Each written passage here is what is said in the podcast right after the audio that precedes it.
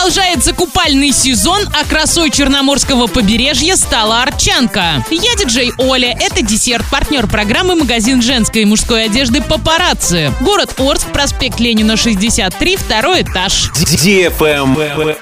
News. Жительница Орска стала красой Черноморского побережья. Алина Исмагилова 4 года назад покинула город. Она всегда мечтала жить возле моря. Последний год жила и работала моделью за границей. В конкурсе «Краса Черноморского побережья» Алина участвует во второй раз. За звание самой красивой боролись 14 девушек. Однако корона досталась Оренбурженке. Теперь Алина планирует принять участие не только в российских конкурсах красоты, но и в международных. В ближайших планах у девушки конкурс «Краса России». Желаем удачи!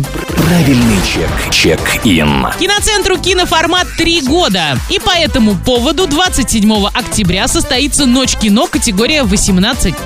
В плане мероприятия два отличных фильма «Пила 8» и «Скайлайн 2», «Фуршет» и «Коктейльный стол», а также розыгрыш суперпризов два айфона 7 и гироскутер. Билеты уже в продаже. Travel Guide. В то время как среднюю полосу России накрыло резкое похолодание, а столбик термометра стремится к нулю, в Сочи продолжается купальный сезон. К выходным воздух прогреется до 25-27 градусов тепла. При этом температура воды держится на отметке в плюс 22-23 градуса. Из-за не по-осеннему жаркой погоды руководство города Сочи приняло решение продлить купальный сезон до конца октября. Поэтому на пляжах, как и летом, стоят шезлонги, зонтики и дежурят спасатели. Однако развлекательные водные аттракционы все же завершат работу. Такое продолжительное тепло довольно частое явление для города. Курортный сезон здесь может начаться уже в апреле и закончиться только в ноябре. Не зря говорят, что в Сочи всего три времени года – весна, лето и осень. Причем лето длится почти полгода. Это примерно как у нас, только у нас зима почти полгода. А на фоне прекрасной погоды город готовится к Всемирному фестивалю молодежи и студентов 2017. Он встретит около 25 тысяч молодых людей со всех уголков мира. Всем тепла,